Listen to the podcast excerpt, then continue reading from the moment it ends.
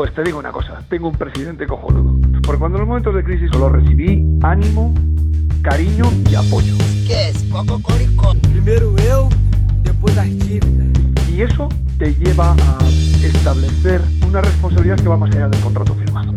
Para el fútbol, un jugador con 35, 38 años es bastante viejo, pero que para la vida sigue siendo muy joven y entonces hay que seguir adelante. Este es un, como bien le define, ¿no? No es un fenómeno, pues es- sigue siendo un fenómeno. Tá achando que a vida é amorosa? Nem saber do prejuízo. Vocês me amam ou vocês me matam? Vocês decidem. Eu amo vocês. Arrasta pra cima não, pula água. Pra cima tem muita concorrência. Ya me avisó Ana Mena de que solo me iba a quedar. Y efectivamente aquí estoy haciendo un programa que bien podría llamarse Hablando solo, hablando nunca, hablamos nunca como solía llamarse, falamos nunca como quizá empiecemos a llamarlo a partir de ahora. No importa, el nombre no hace la cosa, o sí.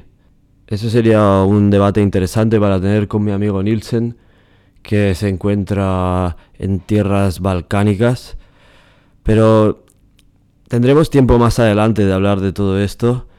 Ahora mismo tengo en el teléfono a nada menos que una personalidad muy eh, importante del mundo del fútbol al teléfono que nos va a conceder una entrevista para servir de preludio a esta nueva etapa del proyecto de Hablamos Nunca. Ya, hablamos nunca. Porque si te digo que hablamos el martes,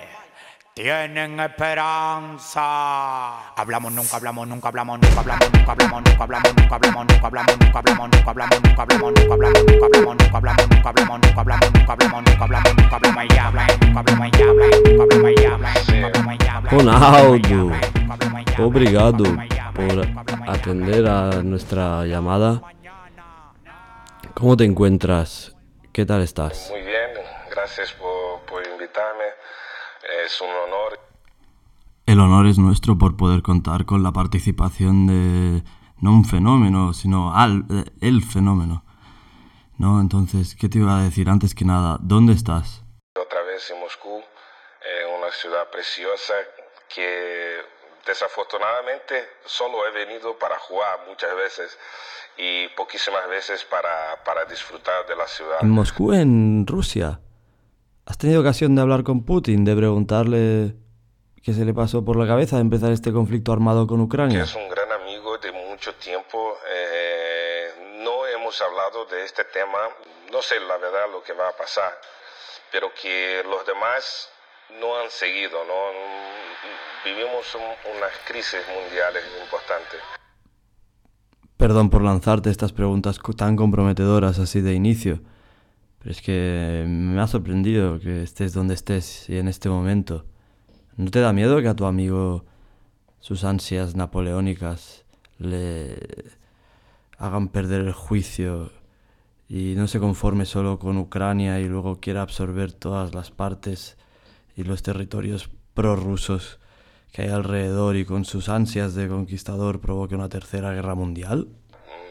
Es cierto que así ha sucedido alguna vez pasada, seguramente se lo piensa también, pero que es imposible tener todo, porque son épocas distintas, eh, hay muchos criterios que se pueden juzgar, eh, así que es imposible hacer un- una comparación de épocas. Bueno, veo que no rehuyes ningún tema. No te voy a seguir preguntando para no ponerte en un compromiso, pero sí que te agradezco que seas tan sincero y verdadero con tus opiniones. He sufrido muchísimas críticas por defender algo que lo acredito. Ayúdame a resolver una duda, Ronaldo, que tengo desde que empezó todo esto. ¿Qué es? ¿Una guerra o una invasión al final? Eh, es una gran oportunidad de muchas in- inversiones y, y seguir sobre todo los cambios que vivimos eh, constantemente en todos los países. Entonces, yo creo que hay mucho que mejorar, no solo en Rusia. Corramos un tupido velo mejor, cambiamos de tercio, vamos a hablar de otros temas. Vamos a hablar de deporte. Ronaldo, mira, esta pregunta te la quería hacer. ¿Qué otro deporte has encontrado después de dejar el fútbol que te proporcione el mismo o un placer parecido al, que me imagino que es tu deporte favorito?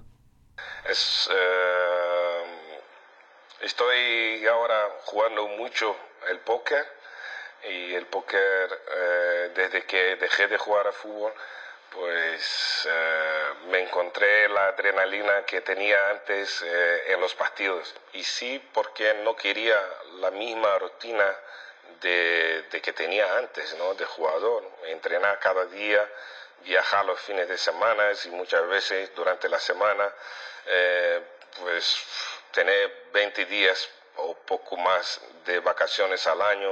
Entonces yo preferí y llevar mi vida para otro lado.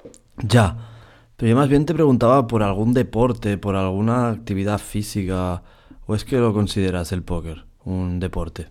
Yo lo considero absolutamente un deporte de la mente, eh, un deporte en el cual hay una gran preparación por detrás, eh, hay muchos estudios y, así lo encaro. y hay muchas eh, similaridades con el fútbol. ¿Como cuáles? Eh, en el póker, si tú no te preparas psicológicamente para, para un torneo, pues igual te vas en el mismo primer día. Entonces podemos afirmar que hoy eres prácticamente un jugador de póker profesional. Y para mí fue bastante más fácil, ¿no? Eh, el post carrera, ¿no? Porque muchos jugadores después de 20 años jugando a fútbol, pues después que lo deja el fútbol, tiene algo de depresión y, se encuentra muy difícil para volver a la vida, ¿no? Porque además que intento de, poner mi personalidad eh, en el juego de póker y el póker me ayuda para, para conseguir la adrenalina con la cual he convivido muchos años con el fútbol y, me encanta, la verdad es que me encanta. ¿no? Ya veo, ya. ¿Y cómo se ve plasmada tu personalidad en el juego de póker? No, no, sigo bastante agresivo. Eh, intento de ser muy agresivo todas las veces que voy a un torneo y la verdad es que me sale bien. Además del póker, otras cosas que hayas probado recientemente o quieras probar. Quiero, pues, eh, pues... Eh, Vaya, veo que ahora mismo... Es un nuevo proyecto de mi vida, ¿no? Yo que siempre viví en el fútbol y me... Ojalá tuviera más tiempo para dedicarme mucho más a póker. Voy a investir bastante tiempo jugando a póker porque además que me, me encanta el juego. Eh, me gusta también la adrenalina, la emoción y, todo lo demás que, que póker me proporciona. ¿Tiene algo que ver esta nueva afición, o casi lo llamaría devoción, con los rumores que han salido últimamente sobre que te estarías planteando vender el Real Valladolid ya antes de cumplir, creo, los escasos cinco años como presidente? No, porque aparte de eso, que es una gestión de grupo, nada más que eso. Eh, no por eso exactamente. ¿El Valladolid está en venta? No, no, lo descarto desde ya. Mm, vale. Ahora te quiero preguntar por el fútbol sudamericano. Nosotros estamos empezando este proyecto para cubrir los torneos, bueno, la Copa Libertadores, la Copa Sudamericana, los torneos nacionales de Argentina, Brasil, los países más importantes de la región. Quería preguntarte, Ronaldo, porque nosotros la idea es hacer una especie de combinación entre un programa de información y entretenimiento, de realidad y ficción, de fútbol y humor, ¿no? Explorar estos espacios híbridos. Entonces te quería preguntar, Ronaldo, si crees que vale la pena el fútbol sudamericano como contenido a cubrir, porque al fin y al cabo la forma que nosotros le demos es importante, pero también lo tiene que ser el contenido que, al, que, al cual darle forma. Entonces, ¿qué aspectos destacarías del fútbol sudamericano, del fútbol brasileño o, sudamericano en general? ¿Y qué otras cosas crees que deberían mejorar? Mm, deportivamente, hablando, pues es un, es un proyecto largo. Ahora mismo mm, se habla mucho en Brasil eh, de, la manera que se trabaja a los jóvenes y que tradicionalmente hemos tenido una escuela de fútbol muy grande, revelando cada año muchísimos grandes jugadores y exportando los jugadores en Europa. Y ahora mismo vivimos una crisis no solamente económica en Brasil, pero que crisis también de fútbol. Eh, hemos perdido el Mundial 2014 eh, de manera catastrófica eh, y con muy pocas esperanzas. ¿no? Eh, tenemos a Neymar, que es un gran jugador y un futuro mm, muy importante para la selección de Brasil, pero no hay muchos Neymar en Brasil. Lo más importante es trabajar en la origen, donde empiezan los jugadores, los jóvenes. Los jóvenes son el futuro, no solo del fútbol, pero del país. Eh, hay mucho que mejorar a los jóvenes, hay que trabajar de manera distinta, hay que darle una visión más correcta de lo que es el fútbol, pero lo que es cierto es que no hay alguna, ninguna eh, garantía de que los equipos grandes van a ganar siempre. Y al final el fútbol es tan emocionante, tan especial que nos sorprende. Gracias Ronaldo por tus palabras, eres un auténtico fenómeno. Si me permites una última pregunta, quiero compartir una última reflexión contigo que ocurrió cuando yo tuve también mi época de jugar mucho al póker, tanto que a veces me pasaba que me encontraba soñando con situaciones en las que estaba en el medio de una partida. Eh, pues, normalmente me quedaba dormido en medio de la partida y el, sueño era como una especie de pesadilla porque eh, yo me despertaba de golpe pensando que me tocaba hablar a mí, me tocaba decidir si apostaba o si tiraba la mano. Y en verdad me encontraba con que estaba en mi cama y no en una partida realmente y nadie exigía de mí que tomara ninguna decisión. Entonces aquello fueron auténticas... Eh, fueron momentos donde me dije a mí mismo que igual estaba demasiado adicto o jugando demasiadas horas al póker y que es que todo en exceso al final es malo, ¿no? Aunque parezca una obviedad, de obviedades va la cosa cuando hablamos de, de eso, de que hay que ser, hay que ser mesurado y más en actividades como tú sabes, Ronaldo, como el póker, que te generan mucha em, emoción, adrenalina, como antes comentabas. Pero yo creo que toda mi carrera fue, fue planeada muy, muy delicadamente, con mucho tiempo, con mucha conciencia. Así que todos los pasos que he dado, pues yo creo que he acertado. De nuevo, Ronaldo, muchas gracias. Un saludo desde Hablamos Nunca y espero que nos volvamos a hablar. Seguro, seguro. Pues te digo una cosa, tengo un presidente cojonudo. Porque cuando en los momentos de crisis solo recibí ánimo, cariño y apoyo. ¿Qué es? Cococorico. Primero yo, después las Y eso te lleva a establecer una responsabilidad que va más allá del contrato firmado. para el fútbol, un jugador con 35, 38 años es bastante viejo, pero que para la vida sigue siendo muy joven y entonces hay que seguir adelante. Este es un, como bien de cine, ¿no? Es un fenómeno. Pues, sigue siendo Mami. Oye. Ahora me la cuenta, muchacho. Você decide.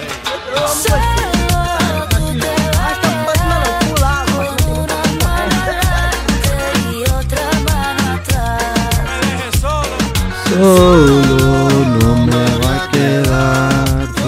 tengo a la amiga llamando por detrás. Aquí está de nuevo Ana Mena para recordarme que solo estoy y solo seguiré con este programa inaugural con el que busco mostrar un poco las infinitas posibilidades que ofrece el audio, el audio digital. Este es un programa al estilo del de Florentino Pérez, en formato de entrevista ficticia. Es una obviedad, la entrevista telefónica que acabamos de escuchar con No Fenómeno es un montaje a partir de fragmentos de otra entrevista. Otra obviedad, no tenemos el potencial económico de una casa de apuestas para traer a Ronaldo Hablamos Nunca. Lo que sí tenemos es la capacidad y las herramientas para aprovechar ese material que hay en la red. Ese material etéreo, esos clips de audio, esa entrevista de la que rescata un fragmento que la resume perfectamente. con dinero se podría hacer. Claro, el dinero al final, pues ya sabemos. Bueno, pues muchísimas gracias, no tenemos tiempo para... Hablamos Nunca ha sido hasta ahora un proyecto low cost, no lo siguiente absolutamente amateur, cocido a fuego lento con la ayuda de amigos, sobre todo Neil Córdoba, que compró la tabla de mezclas y uno de los micrófonos con el que grabamos.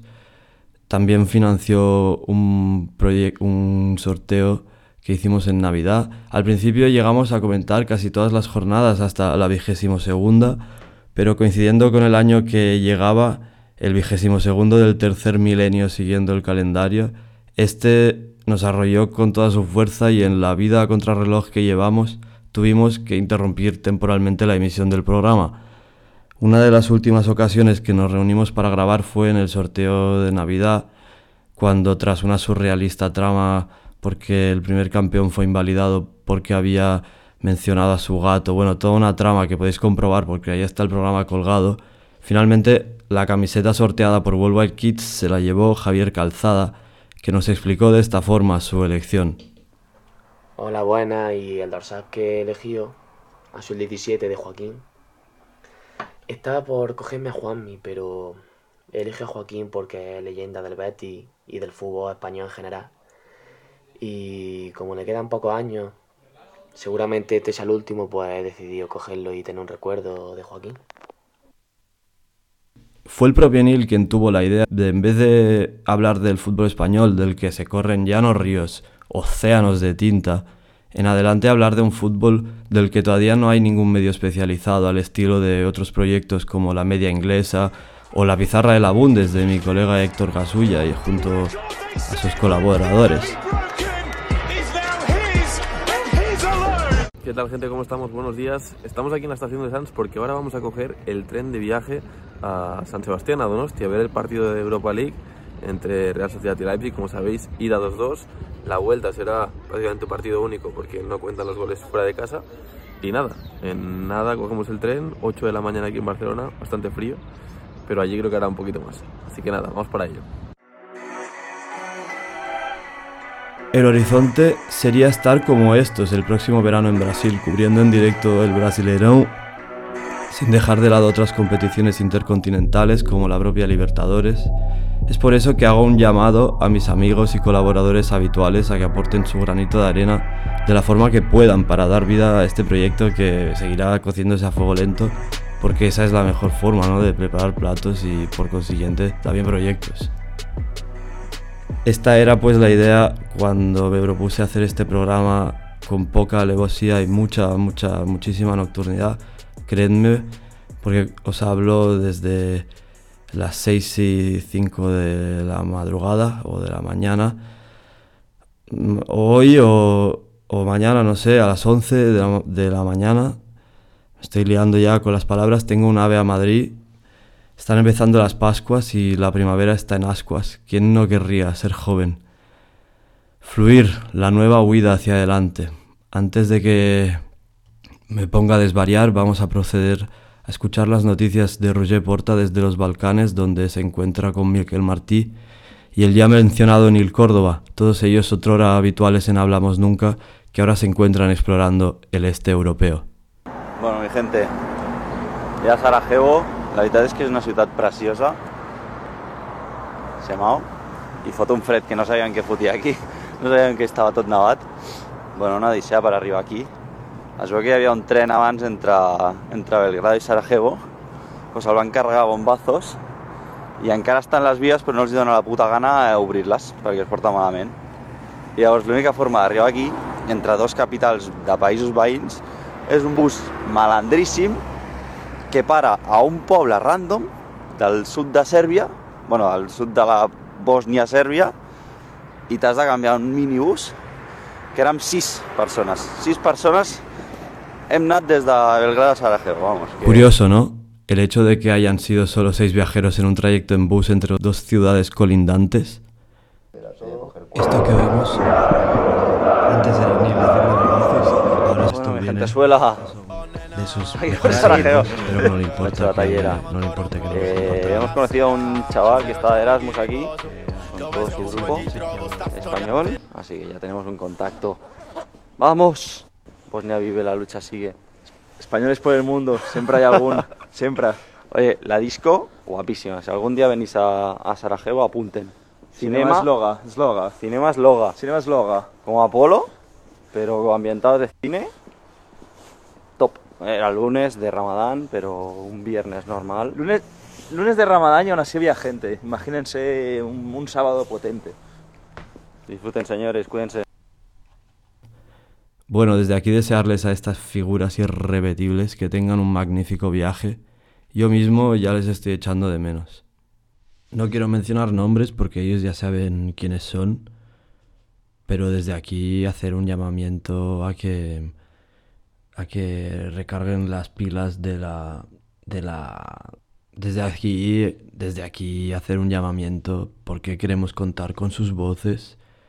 No queremos que todo ese conocimiento y toda esa sabiduría, no solo sobre fútbol, pero también sobre la vida, quede dispersada en conversaciones de bares simplemente, sino que de alguna forma que quede recogida también ¿no? en, aquí en nuestro programa Hablamos Nunca.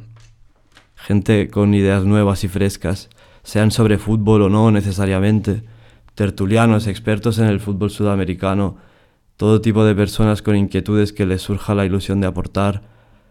Hablamos el martes o hablamos nunca, como prefiráis. Pues te digo una cosa, tengo un presidente cojonudo. Porque cuando en los momentos de crisis solo recibí ánimo, cariño y apoyo. ¿Qué es? Coco Corico. Primeiro eu, depois as dívidas. Y eso te lleva a establecer una responsabilidad que va más allá del contrato firmado. 35, 38 años es bastante viejo, pero que para la vida sigue siendo muy joven y entonces hay que seguir adelante. Este es un, como bien le define, ¿no? No es un fenómeno, pues es- sigue siendo un fenómeno.